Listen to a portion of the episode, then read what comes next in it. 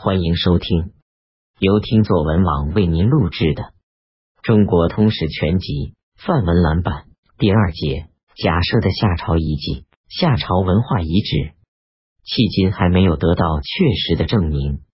但龙山文化层在仰韶之上，殷商之下，却是确然无疑的事实。本节所说，只是一种假设，合事实与否，有待于更多的地下发掘。山东济南附近龙山镇的程子崖，曾发现大量古文化遗物，其中有石器、陶器、骨器、蚌器及角器。陶器有白。灰、黑、红、黄等色，以漆黑发光、亮黑，形制精美。陶片薄如蛋壳而又坚硬为特征。凡与程子崖遗物同一系统的文化，统称为龙山文化或黑陶文化。龙山文化分布的区域很广，东起山东，西至陕西，北至辽东南部，南至浙江。已经证实，却为龙山文化的遗址约有二十余处，日后可能有更多的发现。特别是夏朝作为根据地的西部地区，据传说有于氏、夏后氏都上上黑。墨子行下道，衣服用黑色布。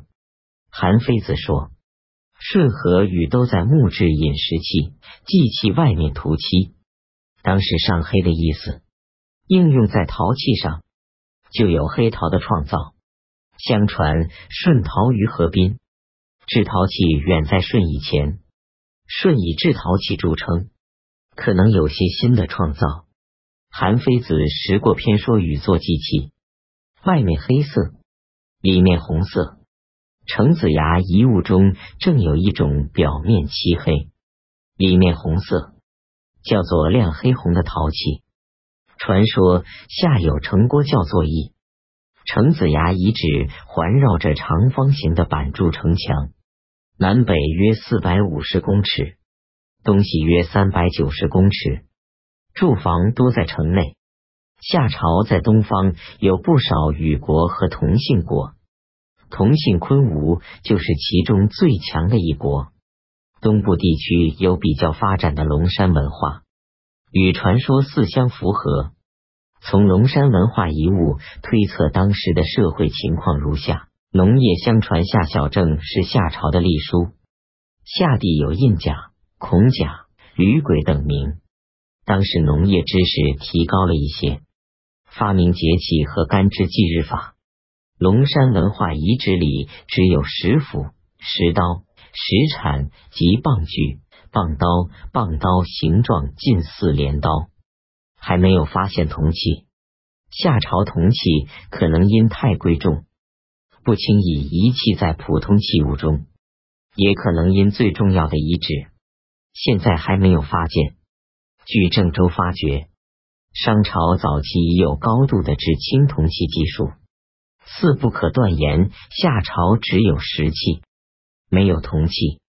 畜牧业程子崖遗址既有大批零整的兽骨，其中以狗骨、猪骨为最多，马骨、牛骨次之。当时农业工具还没有显著的改进，想见畜牧业在生产中仍有较重要的地位。制陶黑陶多为轮制，陶器常见的有盆、盘、碗、罐、及斗形器、鼎形器、眼形器。赠形器、格形器、龟形器等陶器种类的繁多及制陶技术的精工，说明龙山文化显然高于仰韶文化。仿制成子牙遗物有骨缩与陶制仿轮，骨缩的应用对纺织是一个进步。补骨成子牙遗址发现十六块补骨，都带钻痕。推想当时可能有一种叫做巫的人，脱离生产劳动，从事祭祀与文化事务。文字的发明是人类社会由野蛮时代转移到文明时代的一个重要标志。程子牙遗址发现了文字，虽然还不能肯定它是夏朝文字，按照殷墟文字已经达到的程度，上推夏朝已有原始的文字，似乎也是有理由的。